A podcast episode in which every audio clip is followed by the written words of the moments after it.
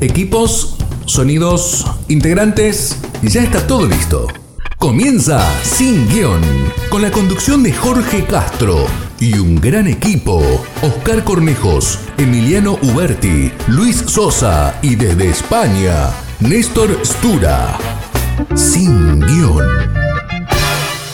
Bienvenidos. Bienvenidos a este programa 124 de Sin Guión. Otra vez a remarla en dulce leche. Somos dos por ahora. Nuestro amigo Luisito, productor, mentor, director y todo lo que termine con OR, que, inventó esta locura de hace tres años. Estamos esperando que, llegue el jefe, pero el tema que nos ocupa hoy, a ver, nosotros nunca tocamos actualidad, pero la verdad que las, lo que ha sucedido en la franja de Gaza supera todo lo, inimaginable. Entonces no podemos estar ajenos al, a tocar esto, estos puntos muy, muy complicados porque se mezcla todo acá. Se mezclan las atrocidades de estos grupos, la financiación, la política, la historia, ¿por qué no la religión? Con lo cual se torna, es un tema complicado para nosotros que estamos acá eh, a la vuelta del mundo, muy lejos de lo, de lo que pasa generalmente en este mundo globalizado, nos llegan los coletazos nada más. Y a veces se hace difícil opinar justamente porque nuestras amistades, que acá en Argentina siempre están cruzadas, ¿no? Es decir, tenemos familiares por ahí o amigos que comparten la fe y con lo cual es un problema después decir una cosa por la otra. Vamos a tratar de ser lo más cuidadosos posible, pero no desdeñando, vamos a ver un poco la realidad de lo que pasa. Es complicado en el sentido de que se mezcla todo y nosotros no entendemos muy bien cómo es la idiosincrasia, cómo es la historia de esta gente particular, y eso hace que muchas veces se, a ver, se mezclen y se confundan situaciones. Por ejemplo, una cosa muy llamativa que, que, he visto, no sé si en otros países de Latinoamérica ha pasado lo mismo, pero acá hubo al otro día del primer atentado una manifestación enorme en respaldo de las víctimas, pero que se mezcló también en respaldo del Estado de Israel. A su vez, por otro lado, la izquierda se organizó para defender los derechos de los palestinos, con lo cual me parece muy extraño porque todo el ala progresista e izquierda de este mundo global eh, no hemos visto cuando, por ejemplo, tanto en Irán como ahí o como en Afganistán con los talibanes, salgan a defender la ideología de género en los países musulmanes. No vemos la defensa ni de mujeres ni de homosexuales, de todo lo que ellos declaman defender. Pero acá están a favor del pueblo palestino, cosa media extraña, porque eh, son aliados, básicamente, todo lo que es la ideología de género o el pseudoprogresismo posmoderno acá en Occidente, con la islamofobia, entre comillas, que pasa en Occidente con los eh, residentes eh, o inmigrantes musulmanes. Esto es una mezcla muy complicada de, de desatar para nosotros que somos legos en el tema, tocarlo en dos horas esto a modo de presentación, ahora lo dejamos a Luisito y después vamos a ir desarrollando algunos temas. Por supuesto que todo lo que tapa esto, estos conflictos es la burrada, la atrocidad y la bestialidad que hicieron estos grupos. Ahora, no es extraño que esto suceda y ahora después vamos a ver por qué. Vamos a ver otras situaciones en la historia que ha sido similar, en donde se mezcla la defensa de un territorio con el ataque a civiles solamente porque son judíos. Entonces, ahí se vuelven a repetir ciertas cuestiones que sería bueno comenzar a desovillar para que no se mezcle todo y no uno no quede atrapado entre la grieta de bandos, ¿no? Estás con ellos, estás con aquel. No, acá lo que primero que sobrepasa cualquier tipo de grieta y opinión, en mi forma de ver, es las burradas que han hecho esta gente, las bestialidades, la deshumanización. Eso es lo fundamental, no hay grieta. O sea, persona, grupo de personas que orinen sobre cadáveres, que maten bebés, que no pueden defenderse, que entren en una casa y te fusilen, no tiene justificación alguna. Y eso es deleznable, es insoslayable porque se han filmado ellos mismos y no han atacado puestos de soldados, han atacado civiles, chicos, preadolescentes, adolescentes, han matado familias enteras, hasta perros se ha visto, ¿no? En los videos. Con lo cual, eso es lo que hay que repudiar, más allá de que quién tiene razón y quién no. Desde mi punto de vista, no sé vos, Luisinho, te tiro la bomba directamente. Bueno, ahí esperemos que funcione mi escudo de hierro para poner, digamos, unas palabras que estamos escuchando actualmente que no se explican hasta qué es. Pero sí, como decís vos, me llama la atención esto que mismo estabas diciendo vos, cómo estos grupos que ahora se muestran abiertamente en favor del pueblo palestino y ese pueblo que ha hecho muchas cosas en contra de todas las ideologías que tienen ellos. Creo que la única ideología que en este caso defienden es el hecho de estar en contra de Estados Unidos, porque Estados Unidos es uno de los países que apoyan al Estado de Israel. Creo que ese es el único motivo por el cual apoyan a los palestinos, por estar en contra de, no a favor. Y ayer justamente veía de gente de estos grupos que decís vos que hablaban de un término que lo empecé a buscar ahí de la, eh, se me fue ahora, eh, algo así que como de que los animales tienen también sentimientos, ¿no? Y que no son, eh, no son esto que no, que, que son casi equiparables al, al, humano porque tienen sentimientos. Y era en relación a las corridas de toros y demás, el maltrato animal. Y vos me decís esto ahora de que inclusive fusilaron a perros. Imagínate que esa parte seguramente ellos no lo vieron, como no ven muchas de las cosas que, que pasan en el mundo del lado, por decirlo en cierta forma, comunista, que son los demás de izquierda. Y no, no se entiende. Igual el tema, el tema guerra no se entiende en ningún contexto, en ningún, en ningún, en ningún momento histórico sí tiene muchas explicaciones desde lo geopolítico, de las realidades, distintas realidades que han dado origen a todos esos conflictos, pero desde lo estrictamente, por decirlo de cierta forma, humano, es muy difícil de entender porque el volumen de las víctimas, generalmente inocentes a todo este conflicto, siempre es altísimo. Y esos, esos costos normalmente no se calculan, siempre se calculan que se tiraron una bomba que vale tantos miles o millones de dólares, que se destruyeron tantas casas, pero dentro de esas casas había gente, había historia. Y pareciera que no fuera un ambiente global, pero de hecho eh, Argentina ha sido objeto de atentados de estos mismos grupos, donde no solo han, muerto eh, gente de, religión netamente judía, sino que también argentinos. Eh, basta recordar lo que fue Embajada Embajada de Israel, la AMIA misma. Tenemos, digamos, cosas que nos emparentan con estos atentados que se producen. Este conflicto tiene una particularidad particular, valga el término de la redundancia, porque no es contra un Estado, no son dos Estados que están en conflicto. En realidad aquí hay un solo Estado que es Israel y un grupo terrorista, digamos, que es Hamas en este caso, que no es el pueblo palestino, pero que sí están en, en dominio, en ocupación de ese territorio, por lo cual el territorio palestino, digamos, los palestinos mismos sufren, sobre todo los de la gente de, de la franja de Gaza, sufren las consecuencias sin, digamos, ser eh, causantes, por decirlo en cierta forma, sino que son siempre las víctimas también de este caso. Una zona que tenemos que recordar que siempre ha tenido conflictos, seguramente en el desarrollo de lo que vayamos hablando, vamos a ir recordando que es un, un conflicto que lleva mucho tiempo, creería yo que lleva más de cinco siglos antes de la venida de Cristo, inclusive que ya había conflicto en toda esa zona, por estos mismos territorios, con estas mismos con estas mismas religiones, por decirlo en cierta forma. Ya iremos por ahí desengranando parte de ese entramado histórico que hace a este conflicto eterno y que aparentemente nunca tiene solución y la única solución siempre son las mismas, ¿no? Las armas, las armas que tengan de un lado o del otro y quién pegue primero. Jorgito. Sí, vamos a ir viendo de a poco, porque yo fui recordando mientras vos hablabas la cantidad de programas que hemos hablado, que hemos tocado temas parecidos por el costado, ¿no? Recuerdo el de Mario Sabán, donde nos explicó las distintas corrientes del judaísmo, él siendo judío, para tratar de entenderlo mejor, que creo que por ahí viene también un poco eh, parte de, lo que vamos a empezar a ver cuando eh, nos entrevistamos con Rat Salam, él siendo iraquí, cristiano, se tuvo que exiliar en España Eh, yo creo que ellos nos dieron un panorama más o menos de lo que pasa, o de lo que es un poco más, la, más cercano a la realidad, cómo, cómo están organizadas las distintas comunidades.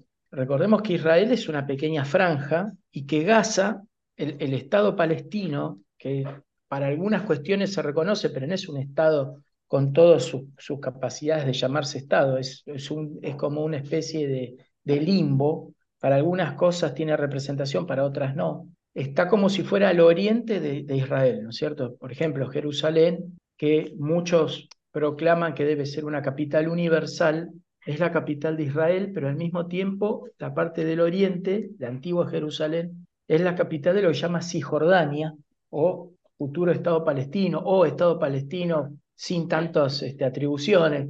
Bueno, todas estas cuestiones internacionales que no llegan nunca a nada.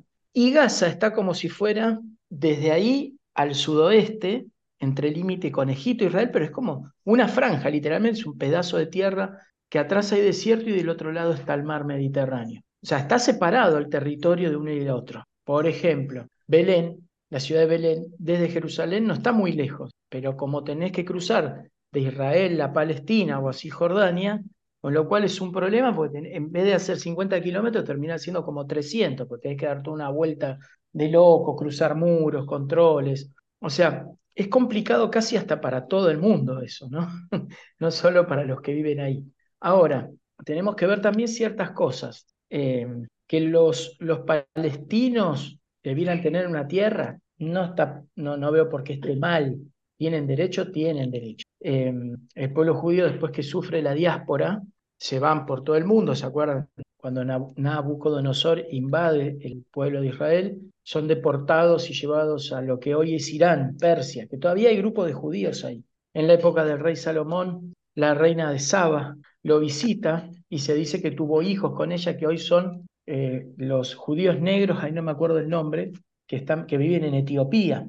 Y después muchos judíos que han ido a la diáspora, los que después formaron el reino de los, de los, eh, de los házaros o los cázaros, ahí en centro de Europa, en un reino, pero después se expandieron, no sé, por las tierras Prusia, Alemania, Rusia, Ucrania. Y con el tiempo, eh, todo, digamos, ah, siempre hubo población judía en lo que hoy conocemos Israel, que se llamaba, tenía otro nombre, Estado Judío de Palestina, o Estado, sí, Estado Judío de Palestina, siempre hubo en la zona, pero después el, Imperio Otomano, cuando cae después, ahí cerquita en la Primera Guerra Mundial, principio del siglo XX, es invadido por las fuerzas coloniales de siempre, ¿no? Gran Bretaña, Francia, que están en todos lados. Termina la Segunda Guerra Mundial, 1948, nace el moderno Estado de Israel y ahí nomás ya empieza una guerra.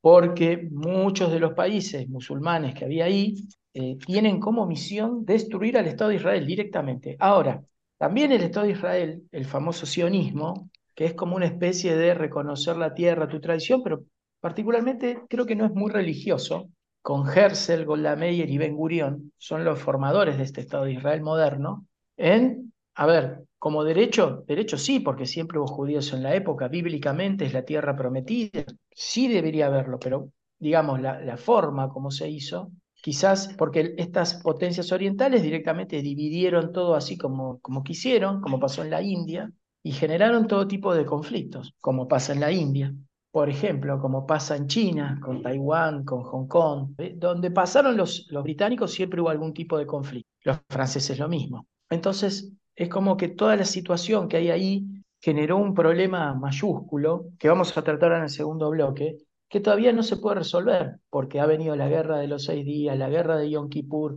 con Egipto, si no me acuerdo, finales de los 60, eh, donde anexa parte del Sinaí, Israel, que era de Egipto, Egipto tenía parte en África y parte en Asia, Israel gana la guerra en esos seis días, bueno, totalmente en conflicto. Líbano, que era un foco de modernidad de, Occidente en, esa zona, eh, donde había muchos cristianos también, con el tema de las alturas del Golán, un lío bárbaro, con lo cual eh, también estos grupos terroristas, sobre todo Siria e Irán a través de Hezbollah, que tiene representación dentro de, la política del Líbano, expulsa y hay una gran diáspora de cristianos, sobre todo Estados Unidos, también Argentina, que son los maronitas, y hoy Líbano, en vez de ser la potencia occidental que era antes, hoy es un país semidestruido, con una economía, con una inflación a la miseria, por estas invasiones de las que nadie dice nada. Con lo cual, para cerrar este, este primer bloque, eh, no voy a hacer una pregunta, me gustaría escuchar ahora al jefe que se, se, unió acá, lo que él piensa, por lo menos a nivel general, después vamos a ir a lo particular. Y en este caso, eh, vamos a ir a este primer corte y vamos a escuchar este, este, programa, lo vamos a dedicar al, al rhythm and blues, al viejo rockabilly de los años 40, 50, van a escucharlo los que son un poquito más centrados en años, para no decir viejo, que va a ser para cortar un poquito todo este drama. Vamos a escuchar de Johnny Horton, la batalla de New Orleans, y enseguida continuamos con más.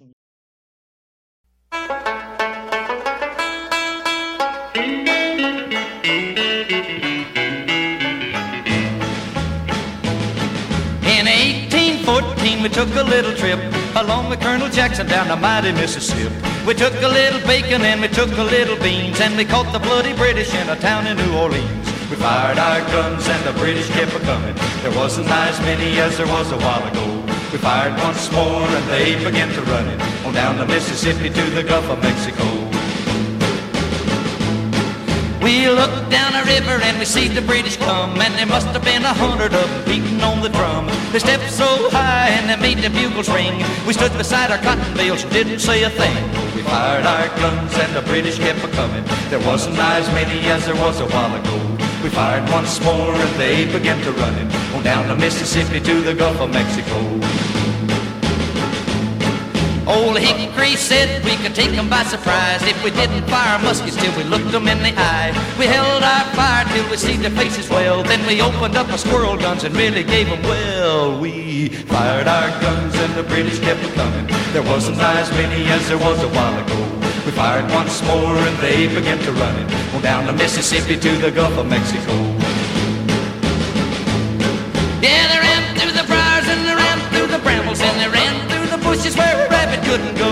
Ran so fast that the hounds couldn't catch him. On down the Mississippi to the Gulf of Mexico.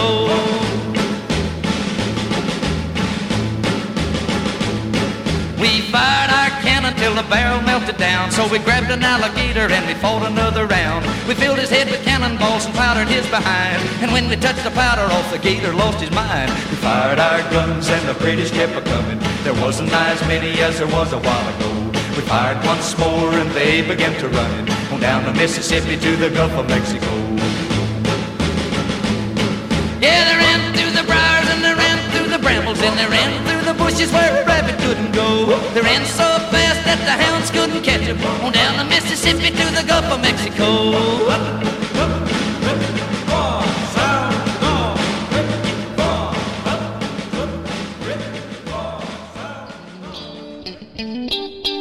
Mandanos un WhatsApp al 11 6526 4027 o buscanos en Facebook y Twitter como BT Radio y sumate a nuestra comunidad de amigos. Bienvenido segundo bloque sin guion, jefe, algo general, ¿sí? Eh, para entrar así como un poquito más distendido, después vamos a ir avanzando hacia lo más complicado. Te escuchamos. Buen día, ¿cómo les va? Bueno, eh, opinar sobre esto es, es tremendamente difícil y vivirlo, haberlo vivido, haberlo escuchado, como hoy tenemos los medios de comunicación que en forma inmediata prácticamente nos están enviando la película en vivo y en directo, ¿no? El sábado pasado me levanté y, teníamos esta novedad. Eh, la verdad que todo lo que sea terrorismo yo estoy totalmente en contra. O sea, eh, me hizo acordar muchos muchos pasajes de la historia humana, ¿no? donde ejércitos este, invadían y, arrasaban a cuchillo poblaciones enteras y había, el único objetivo era no dejar absolutamente nada, ¿no? ni las cenizas quedaban. Este, así que me, me, dio esa sensación con esto de, de, este ataque, con lo cual dije, pucha, es como volver 1200 años atrás, 1500 años atrás, ¿no? Estos este tipo de, de enfrentamientos. ¿Será que el ser humano nunca se va, nunca va a tener paz? Eh, está en nuestra, en nuestra genética, en nuestro, el, el, mal está enquistado de tal forma que no, no, no, no, no, no vamos a lograr nunca tener paz porque es inviable en la zona tener paz. No, no, yo, yo no, no, soy, no soy un, un optimista de que en esa zona vaya a haber paz o que se pongan de acuerdo. Eh, por cómo están dadas las circunstancias, cómo, cómo están dadas las divisiones geopolíticas. Eh, es imposible, no, no, no, no, no hay. Pero bueno, tampoco eh, estoy de acuerdo con, con lo que hizo, se hizo el sábado pasado, ¿no? Esta invasión de, de Hamas y en la forma que se hizo es terrible. Este, y, y, con todo el islamismo radical, digamos, ¿no? En el mundo. O sea que tenemos, tenemos que tener cuidado, tenemos que tener cuidado, tenemos que tener cuidado en nuestro país, en nuestra, en nuestra región, este, con estas cosas, porque comienzan de a poquito y cuando nos dimos cuenta, ya está, lo tenemos adentro. Eh, entonces, bueno, hay que tener mucha precaución con eh, digamos, una religión donde el libro dice que el, si no sos musulmán sos infiel y hay que, hay que dar muerte a los infieles, bueno, listo, ya está, no, no, no, no, no tenemos mucha vuelta que darle. Esto este, va a ser así. Recién España hoy escuchaba a muchos españoles dando,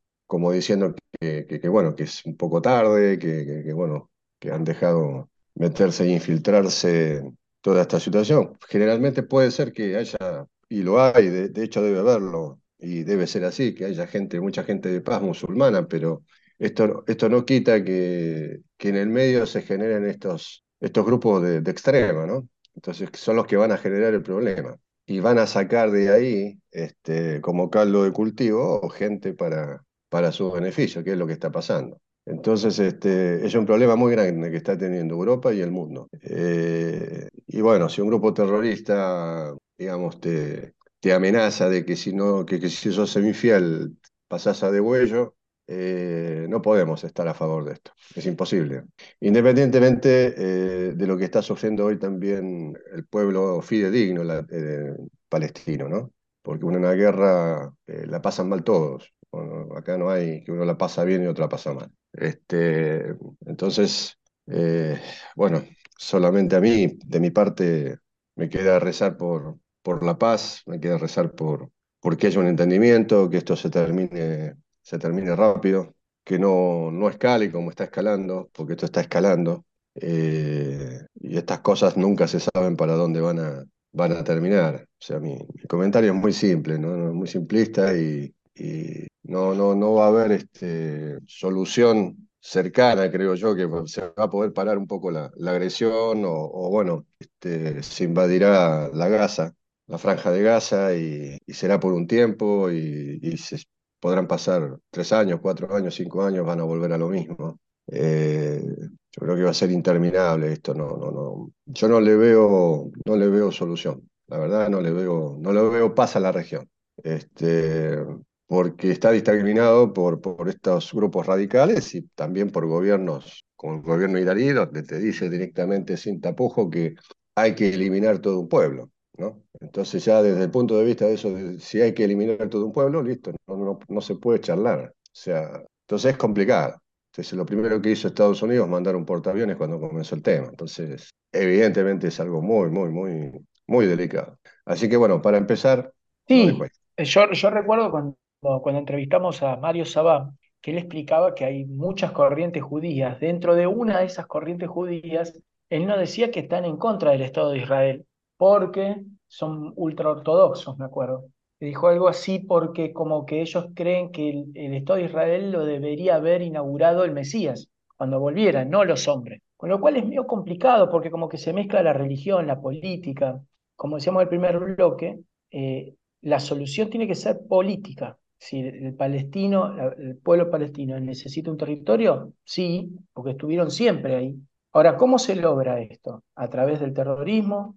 a través de, la, no, a través de la política. Ahora, si iba a haber un enfrentamiento que sea entre militares, por lo menos, ¿cierto? ¿Qué tienen que ver los civiles? Porque acá lo que se notó era un, una hazaña contra el judío, prácticamente, porque fueron a matar, y esto pocas veces se vio, me hace acordar, no me acuerdo con quién fue que tocamos el tema de la Vendée, creo que con el padre Olivera, ¿no? Que él decía que fue el primer genocidio moderno. ¿Por qué? Porque no solamente, ¿cómo eran las conquistas antiguamente? Se mataba a los hombres, al soldado, y a la mujer, los hijos, el ganado y el campo, se los hacía propios. ¿no? Hasta los otomanos, que por ejemplo los genízaros eran antiguos cristianos de la zona, que los hacían soldados, los convertían al, al Islam, ¿no es cierto? Pero eran, no los mataban. Ahora, este caso, no solo que mataron a los, a, a los hombres, no soldados, a las mujeres, a los chicos, a bebés hemos visto, y los han paseado con una camioneta como escarnio, y han matado hasta los perros, nunca visto unos igual. Entonces, eso ya es una hazaña. Ahora, lo más extraño, que es lo que pasa también con Ucrania y Rusia, que está ahí muy cerquita, es que, por ejemplo, los ucranianos y los rusos, que también lo hablamos en el, en el programa que hicimos, eh, son como si fueran primos, hablan casi el mismo idioma, tienen la misma religión. ¿Qué pasa que todavía eso no se define? Pero también, obviamente, que están los negociados de siempre, ¿no? El mercado de armas, hay que mover, hay que vender. Y, estas armas que tenía Hamas no, no eran armas, eh, no eran que un fusil FAL o un Kalashnikov, eran armas muy potentes, que cómo entraron ahí, por dónde. Bueno, también entra toda esta, esta, esta industria.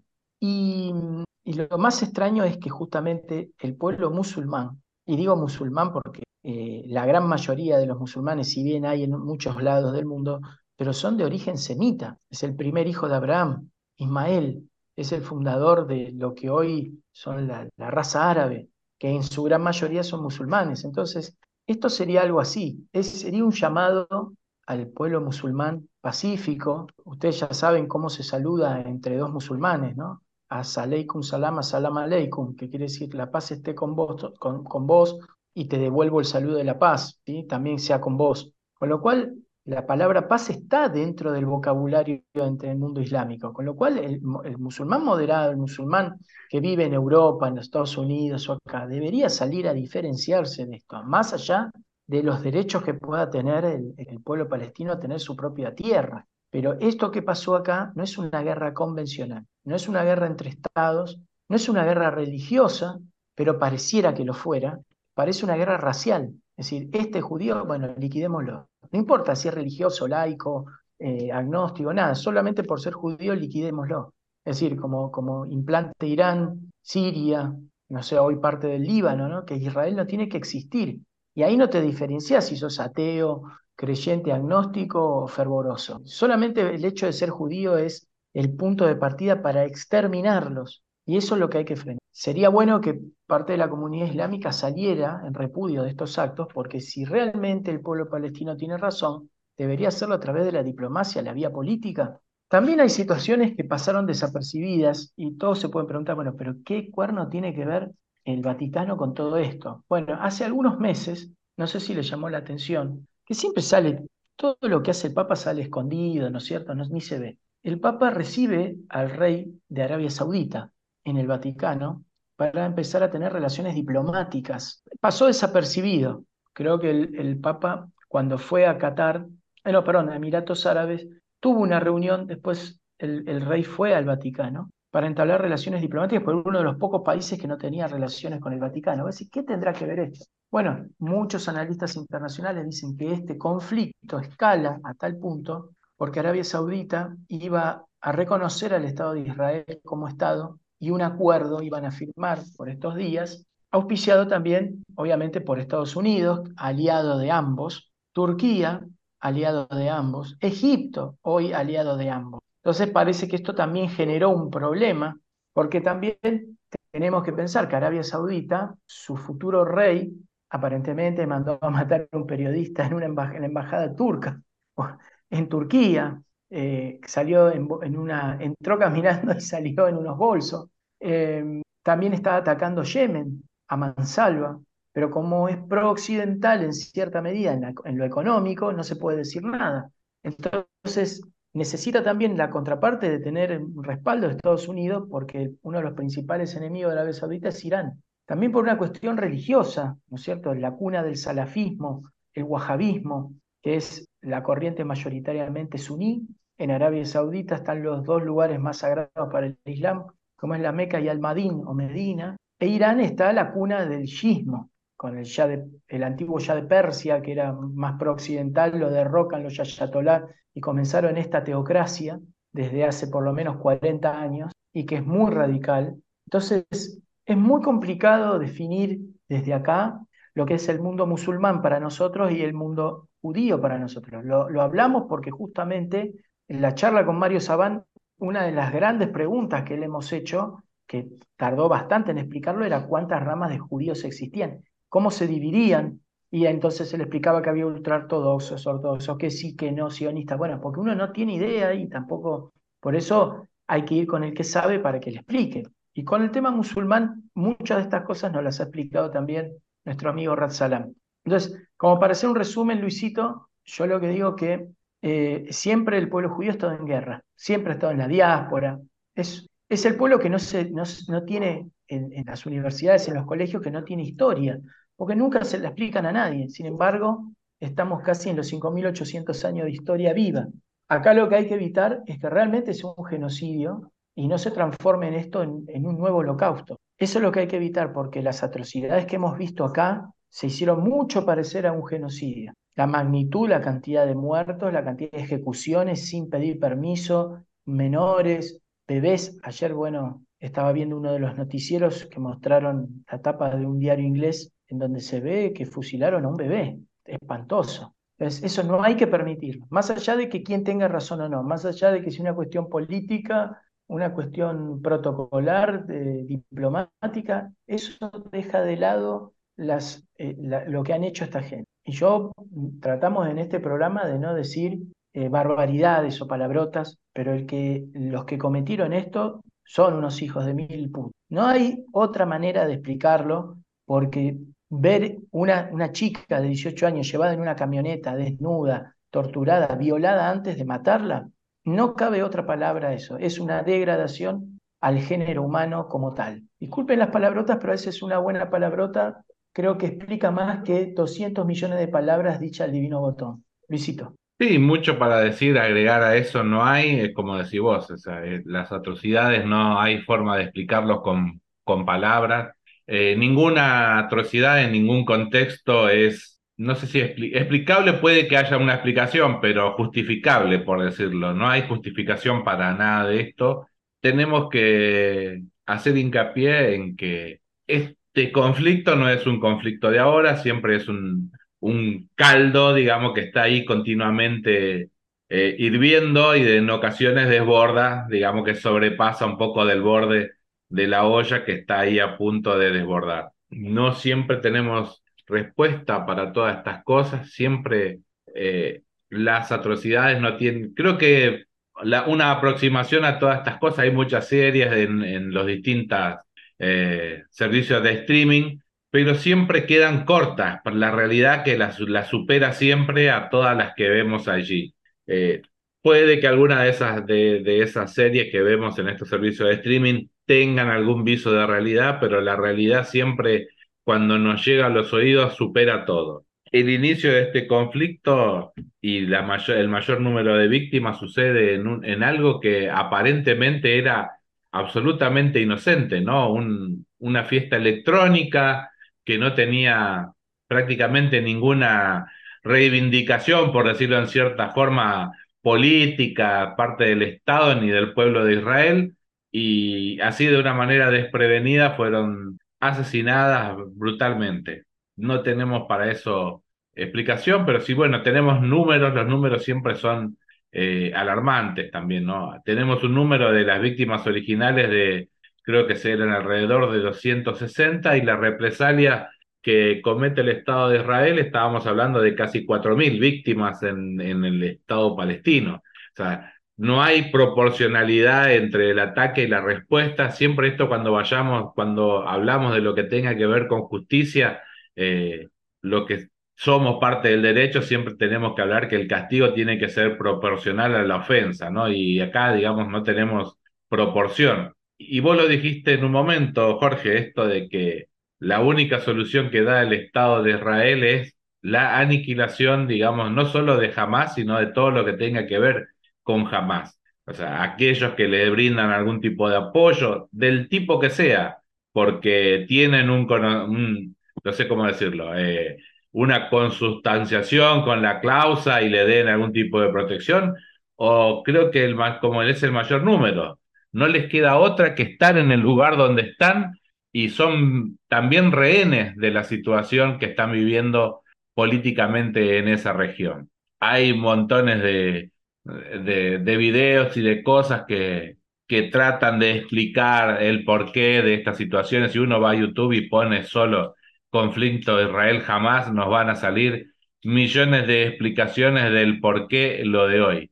Y todo lo que te dicen del, del hoy siempre te llevan hacia atrás. Un montón de conflictos, un montón de soluciones que nunca fueron soluciones efectivas, pero que trataron de mitigar alguna que otra situación. Siempre en todo esto hay pequeñas mezquindades disfrazadas de generosidades o de reivindicaciones hacia el pueblo, pero siempre son pequeñas mezquindades que hay, de un lado y del otro. No, no queremos hacer juicios en favor o en contra de alguien, pero sí, digamos, tratamos de hablar de que estas cuestiones que hoy estamos viendo en todos los noticieros se, se imponen como muchas realidades y la única solución que se ve es el que tenga más fuerza y más todo va a poder contra el otro que pueda menos. Siempre en estas cuestiones no decimos siempre que la primer víctima es la verdad, porque lo que se impone siempre va a ser el tema de la fuerza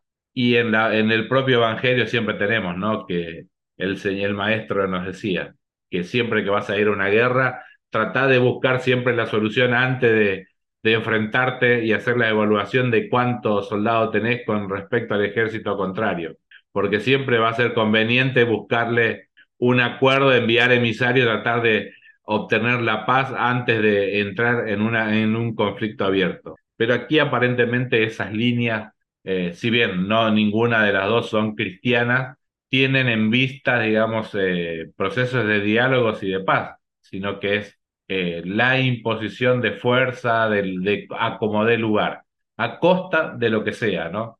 Y veíamos en estos días cómo una determinada cantidad de cohetes del lado israelí caen en un, en un, en un edificio de, calculo yo que tendría por lo menos 12, 13 pisos y varios cuerpos de lo que conocemos de edificio aquí en Buenos Aires y se viene abajo todo.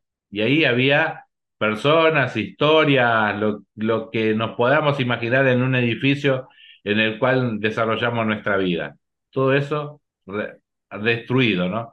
Así que bueno, eso es también un llamado de atención a toda la comunidad internacional, ¿no? De cómo en un segundo todo lo que creíamos que, que eran nuestras mínimas seguridades puede ser vulneradas o atacadas.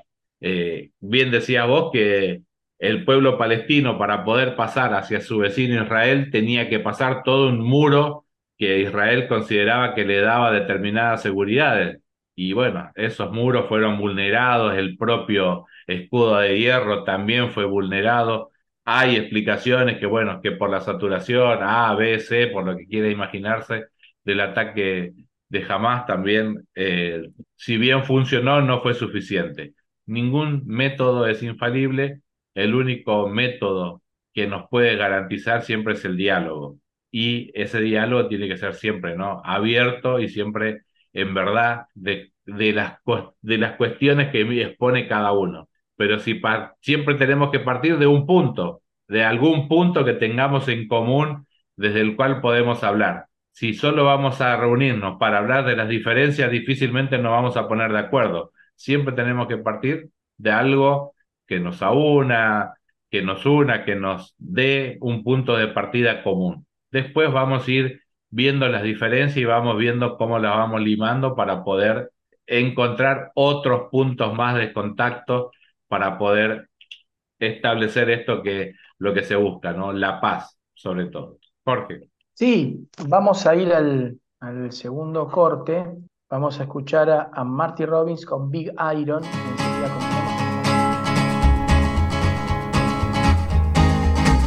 To the town of our free rode a stranger one fine day. Hardly spoke to folks around him, didn't have too much to say. No one dared to ask his business, no one dared to make a slip. The stranger there among them had a big iron on his hip, big iron on his hip. It was early in the morning when he rode into the town. He came riding from the south side, slowly looking all around. He's an outlaw loose and running, came the whisper from each lip. And he's here to do some business with a big iron on his hip. Big iron on his hip. In this town there lived an outlaw by the name of Texas Red. Many men had tried to take him, and that many men were dead. He was vicious and a killer, though a youth of 24, and the notches on his pistol numbered one in 19 more.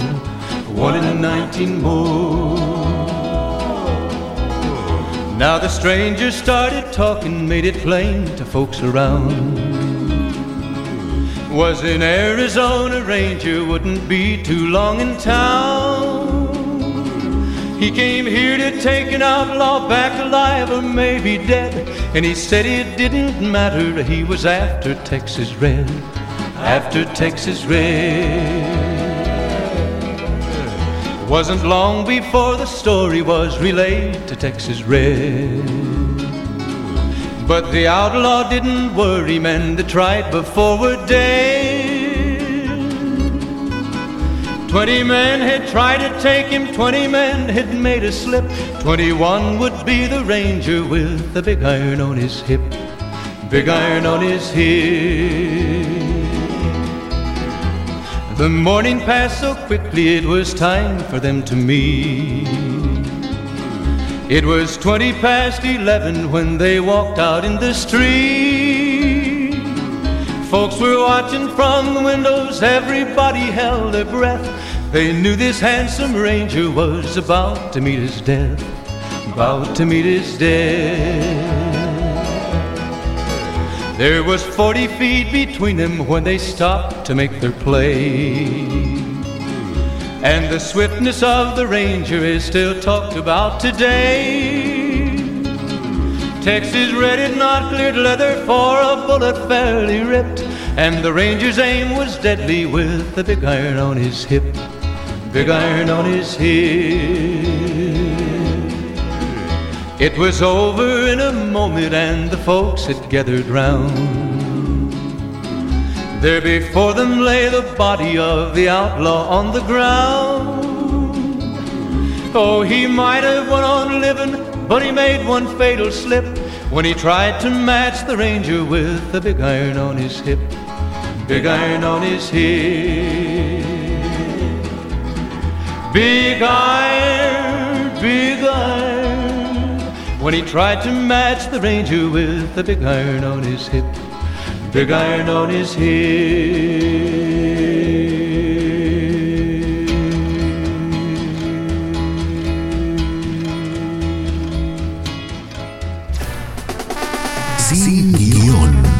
Todos los temas se hablan, se analizan, se debaten acá. Acá. Tercer bloque de este programa sin guion especial porque generalmente no tocamos actualidad, pero esto supera todo. Recordemos que ahora el Papa Francisco dijo hace como 10 años atrás que había una tercera guerra mundial en partes. Nadie le creyó en su momento. Decían que deliraba. Bueno, de, de Rusia y Ucrania hasta el Estado de Israel no hay mucha diferencia en kilómetros. Está muy cerquita todo. Todo es un polvorín ahí.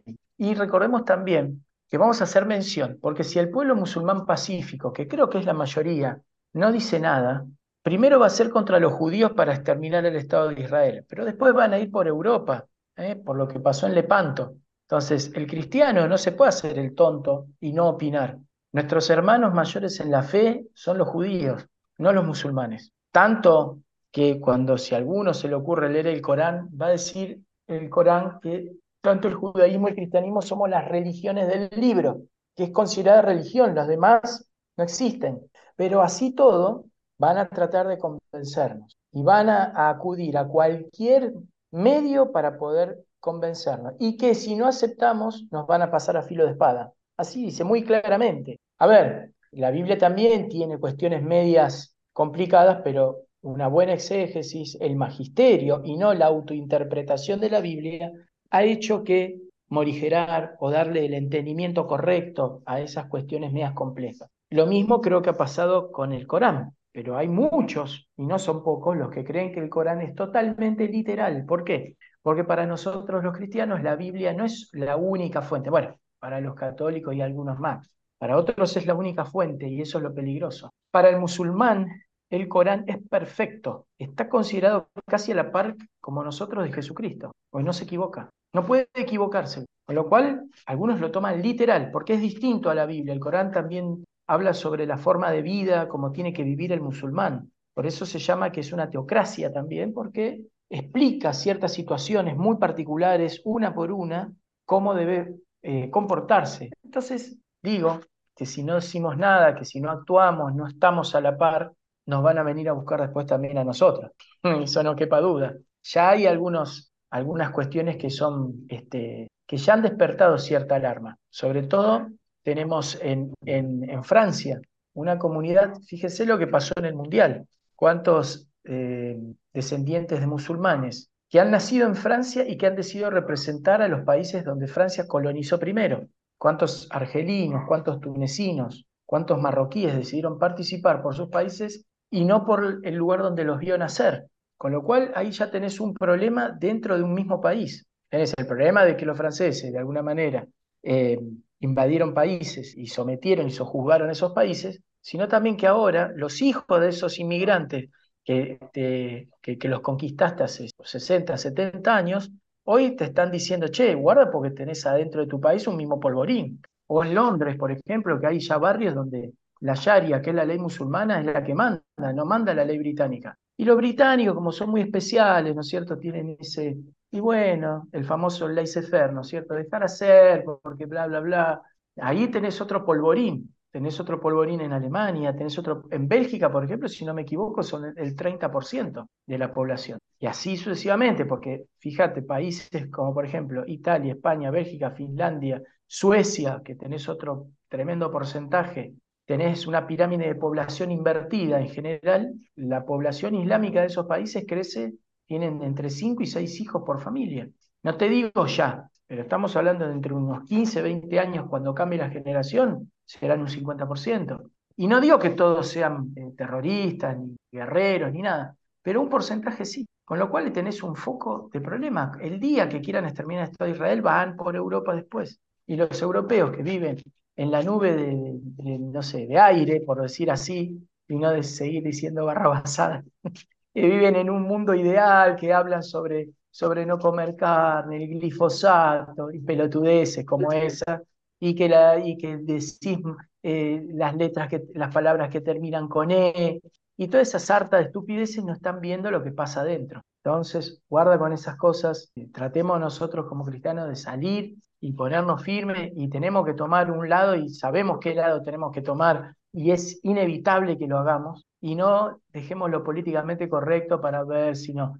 Asimismo, también les rogamos a los musulmanes de buena fe que realmente entiendan la situación y, traten de, diferenciarse de esto, porque después va a ser todo la misma cosa. Y después otra cuestión del terrorismo, ustedes fíjense esto, eh, recuerden los, tumultuosos 60, que hubo acá en Argentina bastante, como la influencia de Cuba, de Rusia, de China, de, Palestina, ¿se acuerdan del famoso Yasser Arafat, que era el, representante de la OLP palestino? Cómo también influyó en los grupos de acá, ¿sí? Y, ellos a su vez quisieron tomar el poder a través de la fuerza en vez de la diplomacia, en vez de, las buenas costumbres, cuando no había ni gobiernos militares. Y podemos decir, bueno, si había un gobierno tiránico, ponele, la gente se levanta, pero cuando empezaron no había gobiernos tiránicos. Con lo cual también tenemos que ver esos puntos de la historia, ¿no? Siempre tratando de generar problemas, grietas. Ah, logramos esto, bueno, ahora vamos más allá, y más allá, y más allá, hasta que logran hacerse con todo. Ese es el, problema que hay que ver a grandes rasgos. Si, o son ellos o no es nada. Y es la misma, y es lo mismo que está ocurriendo ahora. O ellos o nada. No hay decir, bueno, entonces negociemos, vamos a ver la tierra para el palestino, bla, bla, bla. No, no, no. O los cocinamos o esto vamos a tener guerra de por vida. Entonces, como decía Oscarcito, no se puede charlar con nadie.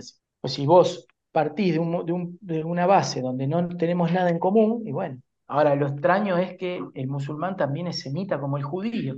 Pero no nos olvidemos ¿eh? que en la época de los nazis también había SS, no sé si uno, dos o tres escuadrones en donde Hitler regalaba coranes de oro para ponerse acá en la solapita. Y eso lo pueden ver por YouTube, con el gran sheikh de Jerusalén.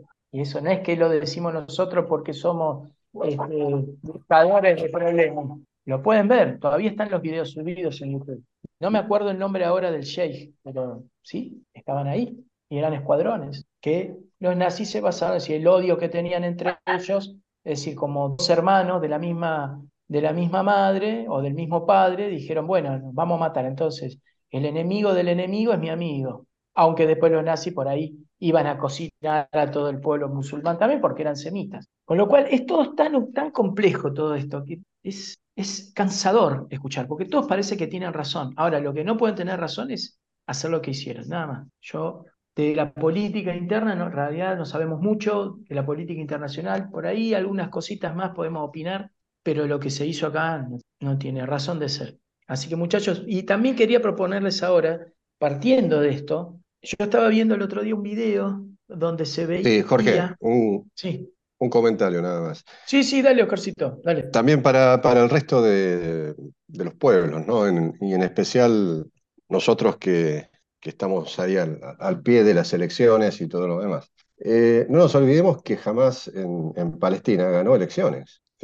O sea, no es que funcionaba como un grupo, eh, digamos, terrorista que estaba escondido este, en un desierto y participaba desde ahí. No, no, no, ya tenía, estaba constituido este, legalmente, ganó las elecciones, tenía su, ganó creo que con el 45% de los votos, un poco más, eh, la segunda elección y, bueno, tenía la mayoría, no, no sé si absoluta, pero tenía mayoría en, diputados, así que eh, guarda con esto. Eh, esto no, no es menor, este dato. ¿sí? Entonces, somos responsables de quienes elegimos, somos responsables de, que, de lo que nos pase. Entonces, ojo cuando vamos a poner el voto también, ¿no? esto que sirva de, de ejemplificación porque a veces también nos engañan, nos, nos gusta que nos vendan pajaritos de colores y los compramos. Eh, es difícil después remontar toda esta situación, porque el pueblo palestino la está pagando mal toda esta actuación de Hamas, muy mal. digamos, es como que están encerrados, si van para un lado están los tanques, si van para el otro está el mar. O sea, no, hay salida. Egipto no los quiere recibir, pues dice, ¿cómo recibo un millón de pesos? ¿Dónde los voy a meter? ¿Sí?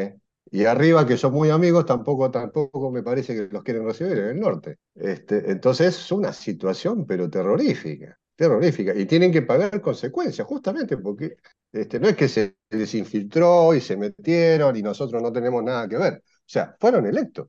Entonces, ojo con eso, ojo, porque estas consecuencias hay que sufrirlas. Yo coincido totalmente con lo que vos dijiste, no nos podemos quedar en forma tibia, este, sin rechazar que la gente por ahí que no tiene nada que ver esté sufriendo, los niños los, en los hospitales, enfermos, no tienen posibilidad de salir de ahí. Eh, es muy triste y duele mucho ver eso, ¿no? Y, y de ambas partes, este, ver cómo también se atacó de la forma tan miserable al pueblo israelí y, y, se los pasó a cuchillo en realidad, ¿no? Como se decía antiguamente. Entonces, eso tampoco hay que dejarlo, hay que ponerlo bien en claro. O sea, nosotros hay que estar totalmente en contra de eso. Y como decís, yo estoy totalmente de acuerdo vienen por todo, no es que este, se queda la cosa ahí. Entonces, guarda Europa porque la van a pasar mal. con esto de hablar con la E, este, eh, parece que si hablamos con la E se van a solucionar, con todos los problemas, este, todos y todos, ¿viste? Tenemos que tener cuidado con eso, porque la, van a pasar, yo creo que ya la están pasando mal. Justamente los países que vos nombraste, Francia, Inglaterra, España, eh, Algo para rescatar también, Oscarcito, de todo esto es que en los últimos, estos, los últimos dos conflictos, digamos, importantes a nivel mundial que tenemos, es uno lo nombramos ahí, que era Ucrania con Rusia, y ahora, digamos, esto es de Israel con Hamas, que vuelvo a repetir, la cuestión particular de esto es que no son dos estados, hay un solo estado que es Israel y una organización terrorista que funciona como un Estado sin Estado, en cierta forma, digamos, de todos los musulmanes, porque en, definitiva el llamado es, eh, digamos, todos los musulmanes contra los infieles, como bien decían ustedes en su momento. Y cuando veo, digamos, los sistemas de defensa contra estados que aparentemente son mucho más sofisticados, ¿no? Eh, Rusia, digamos, con todo su material bélico, y Ucrania se defendió con drones, digamos, algo como, digamos, militarmente inferior a la capacidad técnica de los aviones, digamos, súper tecnificados que tiene Rusia, con drones. Y ahora, digamos, Israel, que tenía todo este sistema de la cúpula de hierro y que, digamos, muchos de los analistas que estuve viendo dicen que sí funcionó, pero tenía un límite. Cuando se satura, llega un momento que, digamos, se sobrepasa. Y llegaron en parapente, digamos, al, al territorio israelí, más allá de la de, de no sé qué altura tiene el muro, que tiene alambre de esto, de aquello, y llegaron en parapente, o sea, todos, todos elementos que de lo que vemos, digamos, eh, que se pueden decir, digamos, como no, no sofisticados y, algo más como común y exceso también de confianza, ¿no? Porque yo creo que ahí hubo un exceso de confianza por el del, del lado israelí en que tenían todo controlado y creo que siempre es eso, ¿no? La soberbia siempre te pega y te juega en contra, ¿no? Porque la soberbia, creo que hubo mucha soberbia de que eh, lo tenían todo controlado y las pequeñas cosas como que no se toman en consideración y después son las cosas que eh, en definitiva les termina jugando en contra al mismo pueblo de Israel, ¿no? Que ellos creían que por los movimientos, yo estuve escuchando a uno de los militares que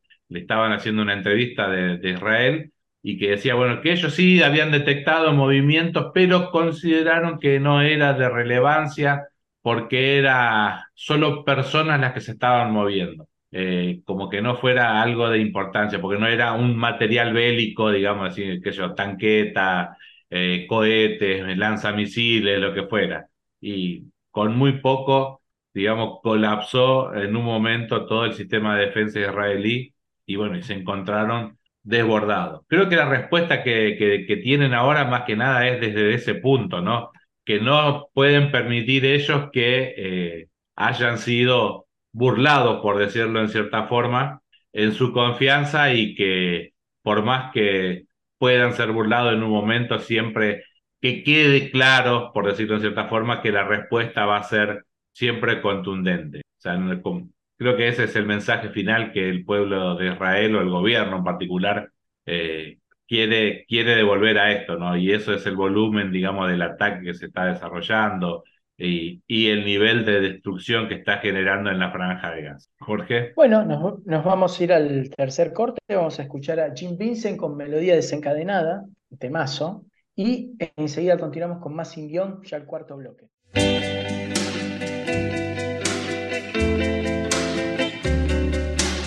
Oh, my love, my darling, I've hungered for your touch long, lonely time.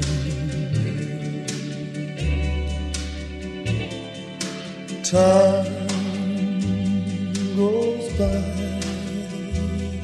so slowly time can mean so much. Are you still mine? I need you, Lord. I need you, Lord must be too long to me.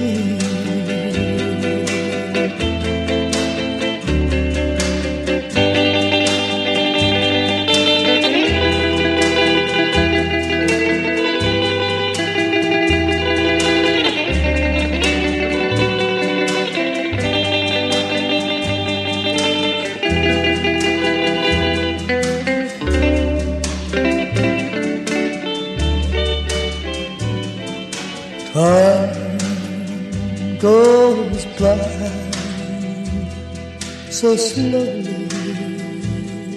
and time can mean so much. Are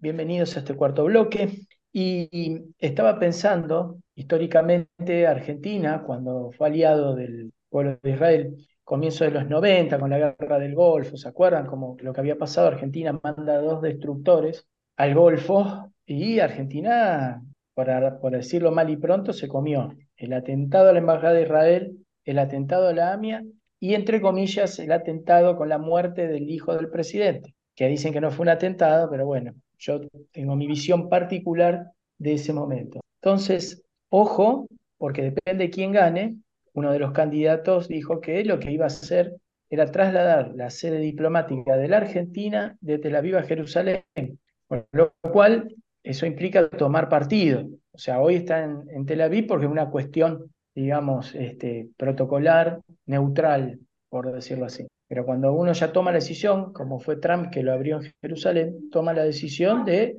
tomar partido directamente por un bando específico. Más allá de que sea justa que se abra ahí o no, eso es otra cuestión. Hay muchas cosas justas, pero que por una cuestión de no armar demasiado lío, se queda donde está. Como por ejemplo lo de los armenios.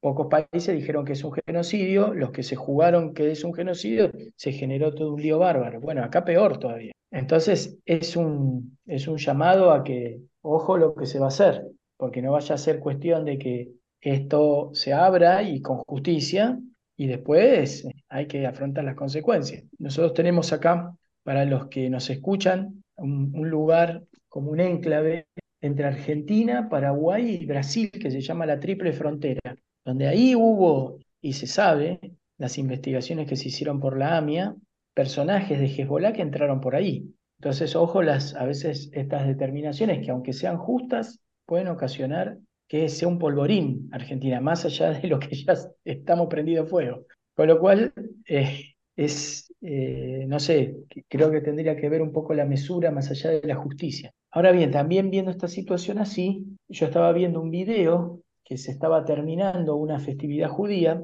y que se termina con una fiesta electrónica donde los jóvenes hacen un, una especie de, de culminación de, estas, de esta festividad y cómo en tiempo real lo que vos decías que se habían tirado en parapente, llegaban a la fiesta y empezaban a liquidarlos a todos a mansalva. Digo, lo efímero de la vida, ¿no? Hoy que estás, mañana no estás. Hoy vas a bailar, no sabes si llegas a tu casa. Y esto lo podemos extrapolar, digamos, para cada ámbito de nuestra vida. Hoy estamos acá, mañana se nos descubre algo y dejamos de existir. O viene un loco y por robarte un celular desapareces. O viene el otro y por un accidente, porque se quedó dormido, voló el tren por el aire. Y así podemos ir viendo situaciones que esta gente, por ejemplo, también ayer vi un video de una familia que se estaba levantando de dormir y ruido que pa, pa, pa, pa. En el patio trasero de la casa entraron cuatro de estos bestias con fusiles automáticos. Se prácticamente el teléfono, cuando fueron a mirar, se nota que les disparan de afuera y caen así redondo, tum, tum, tum, tum. Queda el celular grabando, el que se ve que lo tenía y estaba filmando, cae y el celular grababa cualquier cosa. O sea, te levantaste un día de dormir, todo bien, de golpe te entraron cuatro, tipos de esto a tu casa, te fusilaron sin preguntarte nada, sin decirte nada. O sea, me gustaría ver, muchachos, también esto, el lado efímero de la vida, lo que hay que hacer, lo que uno nunca sabe. Lo hablamos muchas veces, pero esto viene a cuento de esta situación. Hoy estamos, mañana no, hoy estamos acá, el día de mañana, bueno, esta es la tercera guerra importante. Tenemos una que todavía no empezó entre China y Taiwán, que cada vez está escalando más y más y más y más. O Rusia y la OTAN, que cada vez escala más y más. Antes la OTAN decía que le, le regalaba armas a Ucrania. ¿Cómo vamos a creer? Las armas se regalan. Eso no existe. Y ahora ya prácticamente decís, che, a ver, no soy yo el que combato, pero soy yo, de, de facto. Es increíble que los ucranianos puedan enfrentar a Rusia solos. Es, es la hipocresía llamada. O sea, esto falta que alguien haga un clic, así con las manos, como en las películas de Marvel, Thanos, que hacía así, ¡pum! se volaba todo por el aire, bueno, lo mismo. Acá falta que se prenda una chispa además y el planeta vuela. Vamos a una tercera guerra total. ¿Qué falta? No sabemos, pero cada vez estamos, parece, más cerca. Esto no estaba previsto. Y, y la ley de Israel, recordemos que no existe la bienaventuranza. La ley de Israel es eh, ojo por ojo, diente por diente, o sea que si Israel tiene que reaccionar, porque tiene que reaccionar, no hay vuelta. Es, as- es así. Nosotros lo vemos desde otro punto de vista en esto, se mezcla a veces lo bíblico también, pero no está la bienaventuranza. Eh, no está eso de que si alguien te, te molesta, eh, camina con él, dale la sandalia a la capa y camina tres kilómetros más. Eso no existe. Con lo cual me gustaría preguntarles, muchachos, como para ir abriendo otro, otro panorama ya prontito para hacer el cierre, el bloque que viene, las conclusiones, pero este, lo que queda de este bloque me gustaría, sobre todo ya ahora ustedes dos, veamos el tema de, lo efímero de la vida, de para qué todos estos problemas, cómo, cómo mantenernos más allá de todo esto, cuál es el objetivo final, para dónde apuntamos, no sabemos qué hacer, en qué hacemos en estos casos que nos asalten de un momento a otro y, y cómo estamos preparados, tenemos las valijas listas, no importa la edad. Quisiera escucharlo, muchachos, vamos. Bueno, Jorge, esto creo que ya lo hemos hablado y, y es un tema difícil de plantear porque uno tiene una idea de la eternidad de uno, de su realidad física, no de la eternidad como trascendencia. Entonces hay determinadas edades que uno cree, se cree así como que la realidad de la muerte no, no nos va a pegar por distintas cuestiones, por una cuestión meramente biológica, eh, uno como que se va preparando que van a morir los abuelos, después vendrán los padres y bueno, cuando mueren los padres uno como que va tomando una cierta dimensión de que temporalmente lo que seguimos en la fila somos nosotros. Eh, como ya sabe la audiencia y lo, hemos, lo he contado en otros, en otros programas, a mí me ha tocado que una hija falleciera antes, por una cuestión médica, por lo que sea, pero bueno. Y eso a mí me ha llevado a reflexionar mucho esta cuestión, como que puede ser el hoy en cualquier instante de tu vida sin necesidad de esta progresión meramente biológica, temporal, de que los mayores se irán primero y así seguiremos eh, un, un, un, hilo, ¿no? Justamente este, estos días eh, estaba, estábamos pensando, contemplando esas cosas, ¿no? Eh, de la vida, ¿no? Porque mi mamá, de la familia de mi mamá, son nueve hermanos y de hecho mi mamá era la última de, de esos nueve hermanos y mi mamá ya falleció hace tres meses, por lo cual eh, lo temporal como que cada vez nos va, nos va golpeando de distintas formas y nos da esto que en la realidad se constata de que no, no se va a dar necesariamente como nosotros pensamos. Y nos pone de cara siempre a, a la gran pregunta, ¿no? ¿Qué hay después, después de la vida? Y aquí entra mucho en juego esto de las creencias que tengamos cada uno de nosotros. Nosotros como católicos tenemos esto de que la eternidad es una cosa que a la cual estamos llamados a vivir ese eh, lo que nos dice el Evangelio, ¿no? Que si morimos con Cristo, así como Cristo murió, también viviremos como Él resucitado, como Él lo ha hecho en su eterna Pascua. Pero esto implica un grado, digamos, de formación y de espiritualidad que no, al momento, digamos, de, de estas cuestiones, no siempre, eh, no siempre están ahí para atendernos fácilmente. En las situaciones límites, como creo que yo lo he comentado aquí en Sin Guión, se pone en juego toda nuestra formación en, en un tan rápido como un rayo, como un rayo cae, de, se ve en el cielo, ¿no? Es todo una cuestión de milísimas de segundo donde nos jugamos la eternidad. Es en ese momento en el cual eh, podemos tomar la decisión más equivocada que nos pone en juego toda nuestra existencia hacia en visión hacia la trascendencia no hay casi mucho, muchas cuestiones eh, para, para hacerlo desde lo meramente lógico y discursivo. Es una cuestión 100% vivencial que hay que pasar por un estado de, no sé si decirlo de extrema necesidad, sino de, de, de relevancia vital, digamos, donde un espacio en el cual esté totalmente en juego nuestra, nuestra realidad física, nuestra realidad moral, mental, espiritual, todo y se pone todo en juego. Y, y es un examen que lo tenemos que, que aprobar, sí o sí. Yo he tenido por ahí algunas, algunas experiencias cercanas a la muerte en sí. Yo creo que eh, lo había comentado en algún momento en que, bueno, me caí del techo aquí de mi casa casi dos pisos y estoy todavía acá con ustedes contándola. Seguramente me quedará algún, algún, alguna cosa todavía por hacer dentro de este, de este plano. Y, y siempre decía yo, cuando eh, medio en broma, medio en verdad, que decía, bueno, que reconocía que no era que no era mi, mi, mi momento final, porque dicen que en el momento final se nos pasa en un segundo toda nuestra vida. Y realmente no me, no, no, no me pasó esa situación, ¿no? Fue todo un, un segundo así. Por lo cual no tenemos que tampoco confiarnos en esto de la misericordia infinita de Dios, ¿no? Que de decir que en el último segundo de nuestra existencia vamos a tener la posibilidad de decir, bueno, me voy, en ese momento haré una constricción, digamos, eh, perfecta, diciendo, no, Dios mío y, y, Señor mío, perdóname de todos mis pecados. Tal vez no nos dé el tiempo y es algo que no nos va a alcanzar ese, ese tiempo, por lo cual es un camino de estar continuamente trabajando en nuestra santificación en nuestra perfección. Eso es lo que tengo que para decir yo sobre este punto que, que hablas, Jorge. Me sorprendieron, quedaron todos muertos.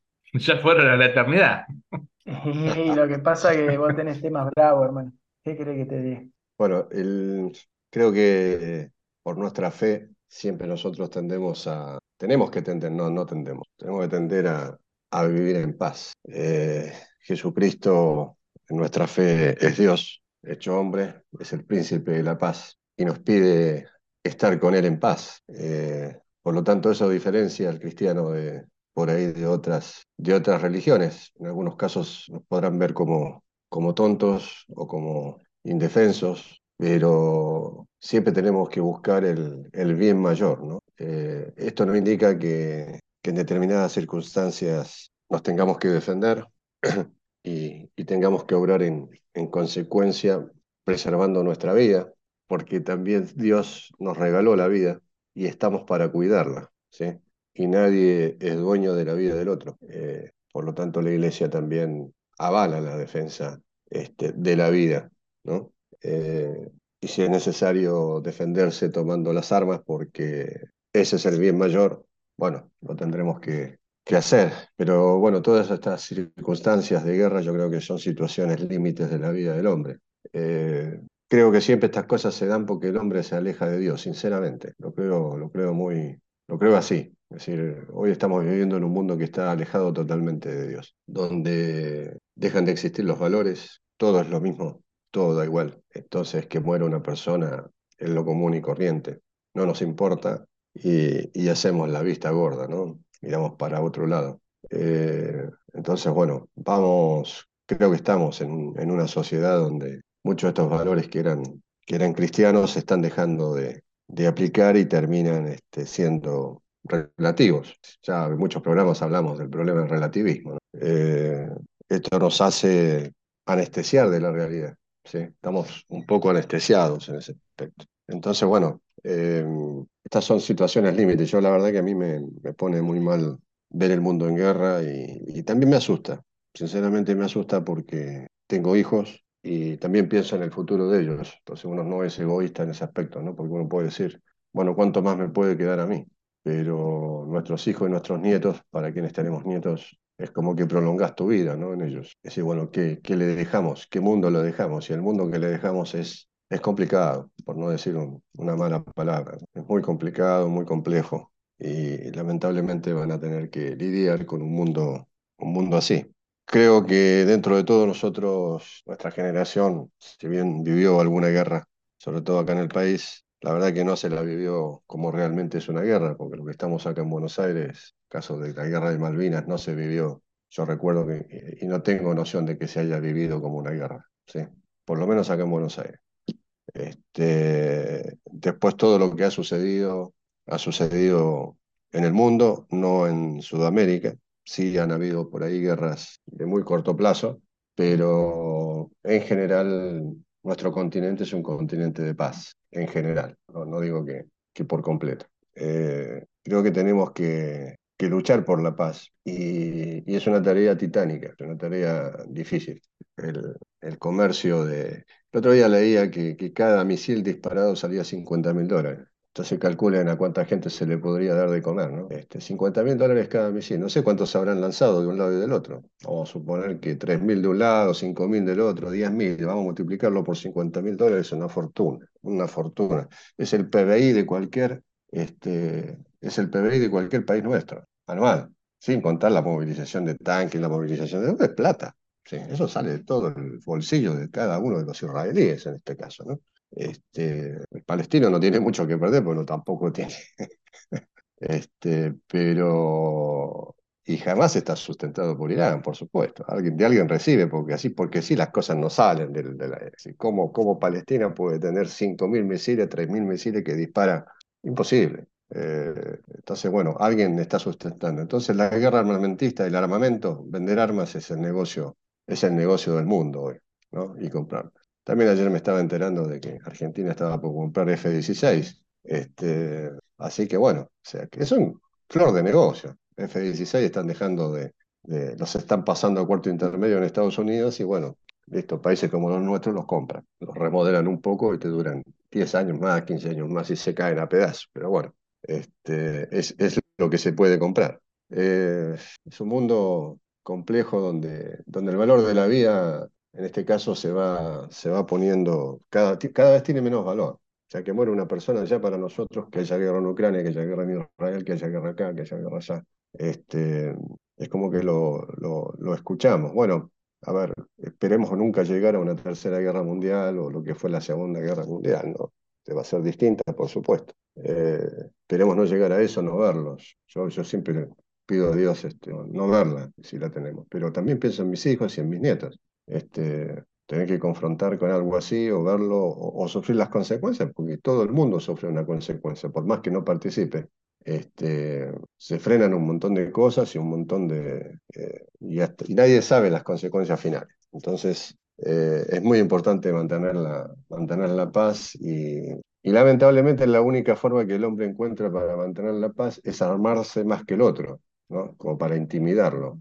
Eh, entonces pasa para ver quién tiene más, más armamento, entonces que tenga miedo de que yo tengo armamento, que yo también lo puedo atacar y le puedo hacer daño. O sea, esa es la, la única alternativa que encuentra el hombre para este, resguardar la paz. Que no digo que no esté mal, o sea, digo que es, la, es lo único que encuentra. De otra forma, de forma personal y de forma individual, no, no, no lo puede encontrar. Es algo que no puede manejar, es algo que no puede solucionar evidentemente. Entonces lo hace a través de, esto, ¿no? Del armamento. Así, bueno, ¿por qué no nos sentamos y nos confiamos? Bueno, se pierden valores, evidentemente. Si yo no tengo confianza es porque, bueno, me voy a armar porque sé que me va a atacar y el otro también.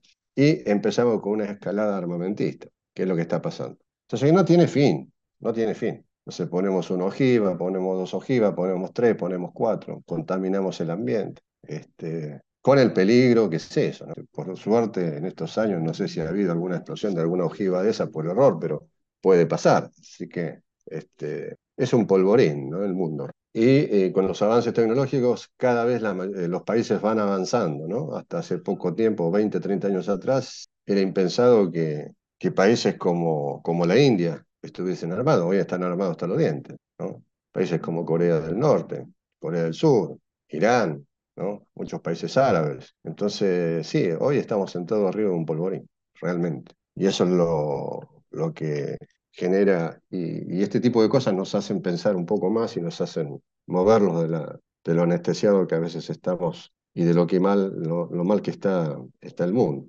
Ya nos olvidamos de la guerra de Ucrania y pusimos todos la, los focos puestos en, en Israel y, y, y, la franja de Gaza. Ya sabemos que hay dos polvorines y, yo, y, y los países van por un lado, van por el otro, yo, yo voy por acá, yo soy de esto, yo soy del otro, y nadie sabe si se enciende una mecha y, explota. Entonces, eso, eso es lo complicado. Así que a nosotros desde acá nos queda solamente hablar de paz y, y, y pedirle como creyentes a Dios que, que, haga lo necesario como para frenar en el hombre esto, ¿no? Aunque él supongo que lo está haciendo. Y bueno, nada más, no, no, no, no tengo mucho más que decir con respecto a esto. Bueno, muchachos, muy esclarecedor vamos a ir al anteúltimo corte, vamos a escuchar a Eddie Cochrane con Come On Everybody y enseguida continuamos con el último bloque y las conclusiones de este programa 124.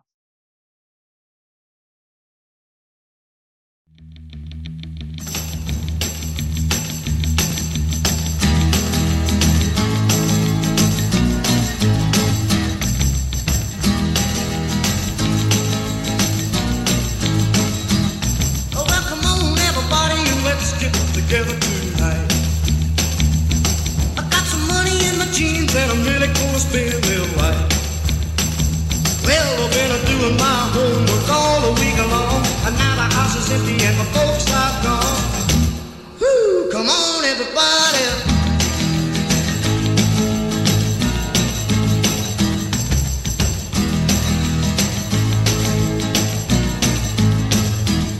Oh, but I'm gonna dance Uh, And the house will be a shaking from the bare feet a slapping on the floor. Well, when you hear the music, you just can't sit still. If your brother won't rock, then your sister will. Woo, come on, everybody.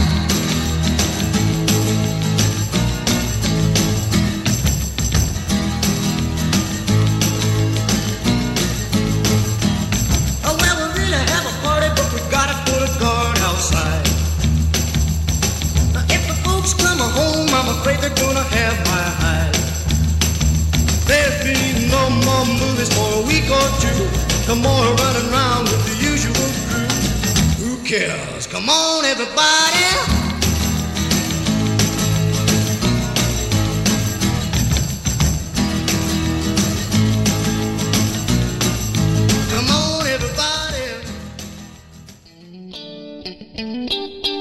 Mandanos un WhatsApp al 11 6526 4027 o buscanos en Facebook y Twitter como BT Radio y sumate a nuestra comunidad de amigos.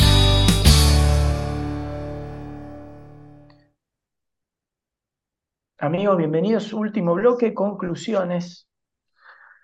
Dos minutitos cada uno. Yo repetir, repetir lo mismo. Eh, había un famoso cuento, que ahora no me acuerdo si era de, de, de Anton Chekhov o de Tolstoy, no recuerdo. Pero no, estoy hablando pavadas, olvídense. El cuento era así. Eh, había cierta cantidad de camas y de golpe empezaban a pasar unos con otros, unos con otros, y el que estaba al lado veía que uno algún día desaparecía y se iba. Y nadie hacía nada. Entonces se fue fulano, lo fueron a buscar, vamos a suponer que lo, liquidaron, lo desaparecieron, lo mataron, los otros pasó desapercibido. Vinieron por el otro, nadie dijo nada, hasta que vinieron por vos y nadie saltó. No me acuerdo ahora el autor, era un autor así oriental, acá lo decía, lo recitaba muy bien una actriz argentina de origen judío, Chipe Linkowski, que lo, lo decía maravillosamente. Ahora se me fue el autor, por ahí estoy delirando, pero me encantaba eso porque habla de, nuestros silencios, nuestras comodidades, nuestros miedos. Como siempre, uy, no vamos a hacer esto por aquello, uy, no vamos a decir esto porque se enoja, uy, no vamos a decir que somos tal porque por ahí se lo toman a mal. La verdad, después de lo que nos ha pasado a nosotros tres en la vida de cada uno, no nos importa nada. Deberíamos salir a hablar de todo con cualquiera. Deberíamos mostrar nuestra, como siempre dice Luisito, hay mucha gente que no verá otro evangelio que tu propia vida. Eso es el tema. Y si nosotros nos jactamos de cristianos en un momento en donde la historia ha querido que, que nuestros, que nosotros mismos como cristianos estemos en, parece como en retaguardia, retaqueando para no, no saltar, no, mejor nos vamos al mazo, no, mejor ganar, como dice el refrán, ¿no? Mejor perder una, una batalla pero no una guerra, todo mentira, es el, el miedo que tenemos. Y lamentablemente, cuando a nosotros tres nos pasan ciertas cosas que, bueno, Luisito ahora ya contó su parte, ya sabíamos, ¿no? Pero bueno, la volví a refrescar. Y uno dice, entonces, ¿qué vamos a hacer acá? Ese es el problema. Acá me está poniendo Luisito, a ver, ¿qué, qué pusiste en el chat? Ah, eh, no te entendí nada. Martín Niemöller, me pusiste, el autor de la frase. Ok. Eh, el tema es este, ¿no? Es decir, no, no, no, no ese miedo, no. Después de lo que nos ha pasado a nosotros, digo, si tenemos otra oportunidad, una o dos o tres oportunidades más, ¿qué es lo que estamos esperando? Cuando vemos que, que, que nuestros este, eh, amigos religiosos, sacerdotes se esconden, que tienen miedo ellos, que tienen que salir más que nosotros a defender lo que han entregado su vida y están cómodos. Y con la pandemia lo hemos visto y los hemos sufrido. Y nosotros que no queremos decir nada, o sea, el mundo se está viniendo abajo. Cuando el cristiano no dice lo que tiene que decir, el mundo se animaliza. ¿Por qué? Porque el mensaje de Cristo es conciliador, es de paz, aunque también dijo en algún momento, ojo, yo vine a traer la espada entre padres e hijos, también lo dijo. O sea, no es fácil este seguimiento, pero imitar su mansedumbre, su, su, su bonomía, su bien querer, su, su, a ver, no tanto de palabras, sino los hechos, ¿no? De estar ahí en la trinchera todos los días. Cuando no lo hacemos, el mundo vuelve para atrás vuelve a la intolerancia, vuelve al ojo por ojo, vuelve al que si no sos vos no es nadie. Entonces, creo que la presencia del cristiano tiene que ser fundamental en estos días para traer la paz, para poder ser interlocutor entre partes, no escondido. Igual vamos a morir, amigos y amigas, vamos a morir todos. O sea, que si no hacemos lo que tenemos que hacer, después de qué nos vamos a quejar. Si tenemos que hacer lo que tenemos que hacer, punto, ya está, cueste lo que cueste, porque es preferible morir dignamente y no morir como un pusilánime, como un timorato, como un mojigato. Y no que ahora saqué palabras muy formales para no decir barbaridades, ¿no? Pero eh, la cuestión es esa, esa es mi, mi, conclusión, muy simple. Bueno, quise escuchar los muchachos, así ya nos vamos, al, nos vamos despidiendo. Muy buena esa reflexión que dijiste, la frase de este Newmüller o algo parecido a Newmüller, eh, y es fundamental porque también tiene que ver, el final de esa frase es de esto de que uno no tiene que defender a, defenderse a uno mismo, sino también es una cuestión que hace a la preservación, porque al final de la frase dice, ahora vienen por mí y no hay nadie que pueda, que pueda salir a protestar, porque ya vinieron por todos. Claro. Por lo cual eh, es un, en realidad hay que hacerlo no solo por los otros, sino también por uno mismo, para que generemos empatía en el resto y para que defendamos lo fundamental, ¿no? Que es esto, la vida. El católico de por sí defiende la vida y aparentemente tenemos casi una batalla perdida, pero seguimos luchando en defensa de la vida desde la concepción. Y hoy como que, bueno, en algún momento no habrá sociedad y sin sociedad mm, terminaremos muriendo como, como, como, como especie, digamos. Pero bueno, no hay, esta frase parece que todavía no, no entró en muchos. Fundamentalmente creo que en todas estas cuestiones hay un único y gran siempre eh, problema, ¿no? Que es el egoísmo del hombre en el cual siempre está su propia preservación, su propia, eh, no sé, escala de valores como regla general de todo.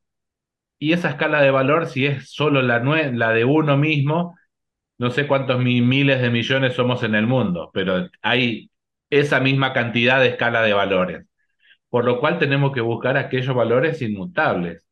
Ahí es donde, digamos, tenemos que ir a esto, ¿no? A buscar la trascendencia, porque ahí está el único valor inmutable que nos puede traer la paz que decía, que se decía bien Jorge. Y muchas veces eh, esto que dice, que decías de la Biblia, ¿no? Que vino, no vino a traer paz, sino a traer, es que es para no adormecernos también, porque esta cuestión de estar atento a nuestra propia vida nos trae violencia contra nosotros mismos, porque nuestra naturaleza nos quiere imponer, eh, recordemos que la naturaleza del hombre es esto, ¿no? Es caída, por lo cual nos quiere poner estos, estos espacios de vivir en, en comodidad, vivir en, en cierto estado de bienestar o falso estado de bienestar, muchas veces en detrimento de otros. Y la síntesis mía es eso, ¿no? Es combatir continuamente ese, ese, egoísmo que no nos hace, no nos deja ver al otro. Y cuando le, le preguntaron al Señor cuál es la ley, la ley más importante, él dice, amarás a Dios por sobre todas las cosas y a tu prójimo como a ti mismo. Y ese es un valor que a veces no lo tenemos en cuenta, porque tengo que amar al otro como me amo a mí. Lo que deseo para mí lo tengo que desear para el otro. Y siempre eh, hay ahí una parte que nos hace un poquito eh, siempre ruido cuando viene ese mensaje a nosotros, ¿no? Porque la última parte no lo escuchamos. Siempre escuchamos esto de que tenemos que amarnos nosotros, pero la segunda parte del mensaje nunca nos llega. Y hay que trabajar mucho en eso. Y creo que eso es lo que tratamos de hacer con estos programas. Siempre es tratar de volvernos a nosotros mismos en principio, a, ese eje, a ese motor inmóvil, como decían los filósofos griegos, a ese que hace que todo se mueva. Y en base a eso, siempre tener la visión hacia la trascendencia y tener, ser consciente de, de, que no nos salvamos solos. Aquí Oscar siempre nos dice una gran frase que siempre lo tenemos como muletillas también para muchas cosas, ¿no? Eso de que el acero se, afila con el acero y el cristiano con su propio hermano. Por lo cual tenemos que tener estas como, como premisas, ¿no? De que para poder ir a donde tenemos que ir, solos no podemos ir, tenemos que ir con otros. Y siempre recuerdo la frase que decía el padre Elías, ¿no? Una tristeza compartida es media tristeza, pero una alegría compartida es doble alegría. Así que yo creo que ese como mensaje final creo que tenemos que tener esas premisas, ¿no? Compartir las tristezas para que sean media tristeza y compartir las alegrías para multiplicarlas. Síntesis. Mientras ustedes charlaban, me, se me venía a la mente pasajes de, de los evangelios, ¿no? Eh, porque hay algunos pasajes que, que, uno los puede determinar como, como violentos, pero también vemos la reacción de, de Jesús. Eh, uno de ellos es la, este, cuando Pedro saca la espada y, y, y, quiere empezar a los sablazos cuando lo van a buscar a Cristo, ¿no? En el, en el huerto de Getsemaní. Este, y él le ordena, ¿no? En vaina. En, en vaina tu espada, ¿no? Que hierro mata, hierro muere. Este, la otra situación me hace acordar a, los hermanos Zebedeo, ¿no? Los hijos del trueno quieres que les mandemos un rayo para que los hagamos pelota, digamos, así más o menos, así vulgarmente, creo que este, el Evangelio este, y Jesús es como que no les da, no les da importancia y como que le dice, bueno, este, vamos a otra cosa, déjense de hablar pavadas. Y, eh, eh, y siempre vemos a Jesús este, inculcando la paz, ¿no? A pesar de, las circunstancias del rechazo este, y él actuando de una manera en que no estaban acostumbrados. O sea, entonces, eh, y esta frase tan inteligente de que como Dios nos ha dado esta inteligencia, Él nos pide que seamos mansos como palomas, tutos como serpientes. ¿no? Decir, ¿cómo usa el hombre la inteligencia para generar esa paz? Entonces creo que, desde ahí debemos tomar también este, estos pasajes y actuar en, en, consecuencia. La iglesia también nos pide, en casos muy extremos de guerra, la legítima defensa. Eh, creo que debemos estar preparados también para, para todo, pero antes que nada trabajar por la paz, ser astutos en ese sentido. Si, si no trabajamos por la paz y eso lo, lo, obviamos como una obviedad, porque es lindo hablar de la paz, ¿no? Este, suena muy lindo hablar de paz. Este, todo el mundo habla de paz y la paz y la paz, este, pero ¿cuántos trabajan realmente por la paz? ¿no? Y, y, trabajar por la paz es difícil, no, no es fácil. No, sí. Imagínense que no es fácil para nosotros convivir en una comunidad este, donde pequeñas cosas nos alteran, imagínense en este grado de dificultades. Así que bueno, eh, eso, nada más que, que comentar y, y pedir por, porque la paz llegue pronto eh, y podamos estar en un mundo que, que nuestros hijos y, nuestros nietos tengan un, un, futuro, un futuro de paz, en un país de paz. Bueno, muchachos, muchas gracias. La verdad ha sido un programón, creo que de los que más me gustó, eh, por las cosas que se dijeron, por las cosas que, hemos vivido. Así que, sin más, nos vamos a despedir. Vamos a escuchar a The Straight Cats eh, con Sexy 17 y nos despedimos hasta el próximo programa, si Dios quiere, el 125 de Sin Guión Muchas gracias, muchas bendiciones. Good morning, class. Hey man, I don't feel like going to school, no!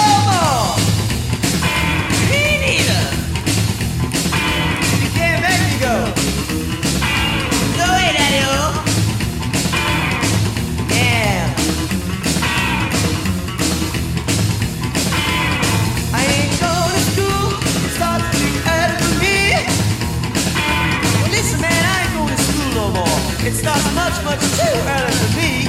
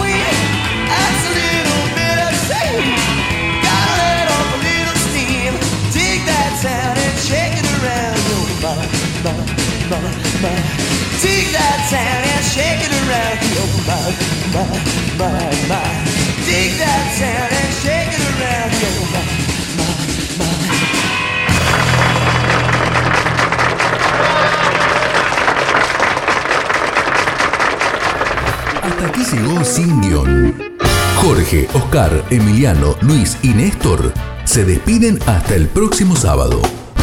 Hasta entonces.